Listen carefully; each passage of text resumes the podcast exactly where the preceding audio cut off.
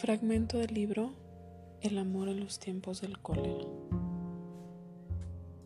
Florentino Ariza se impresionó, no por las condolencias que en realidad merecía, sino por el asombro de que alguien conociera su secreto. Ella se lo aclaró. Me di cuenta por la manera como le temblaba la flor de la solapa mientras abría los sobres. Le mostró la magnolia de peluche que tenía en la mano y le abrió el corazón. Yo por eso me quité la mía, dijo. Estaba a punto de llorar por la derrota, pero Florentino Ariza le cambió el ánimo con su instinto cazador nocturno. Vamos a alguna parte a llorar juntos, le dijo. La acompañó a su casa. Ya en la puerta, y en vista de que era casi medianoche y no había nadie en la calle, la convenció de que lo un brandy mientras veían los álbumes de recortes y fotografías de más de 10 años de acontecimientos públicos que ella decía tener. El truco era ya viejo desde entonces, pero por esa vez fue involuntario, porque era ella la que había hablado de sus álbumes mientras iba caminando desde el Teatro Nacional. Entraron.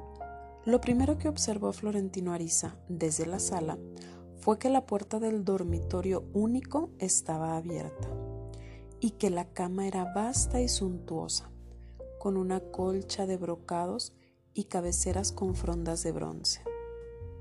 Esa visión lo turbó. Ella debió darse cuenta, pues se adelantó a través de la sala y cerró la puerta del dormitorio.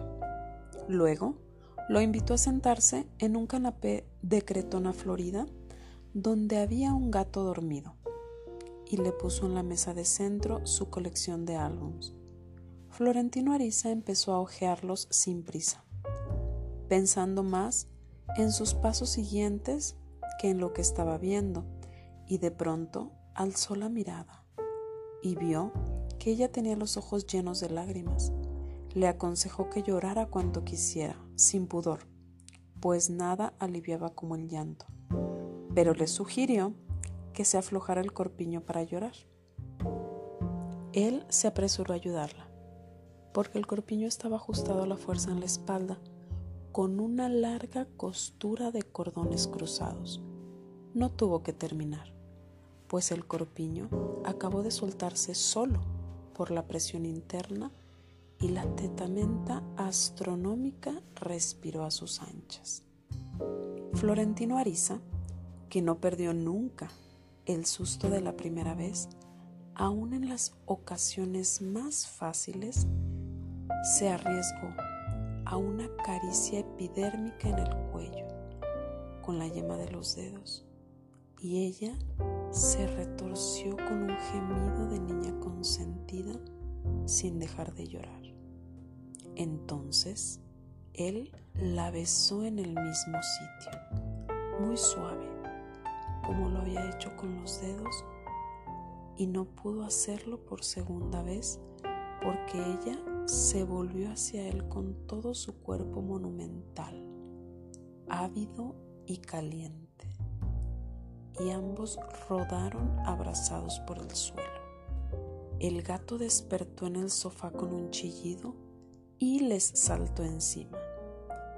Ellos se buscaron a tientas como primerizos apurados y se encontraron de cualquier modo, revolcándose sobre los álbums desencuadernados, vestidos, ensopados en sudor y más pendientes de esquivar los zarpazos furiosos del gato que del desastre de amor que estaban cometiendo. Pero desde la noche siguiente, con las heridas todavía sangrantes, continuaron haciéndolo por varios años. Cuando se dio cuenta de que había empezado a amarla, ella estaba ya en la plenitud de los 40 y él iba a cumplir 30. Se llamaba Sara Noriega.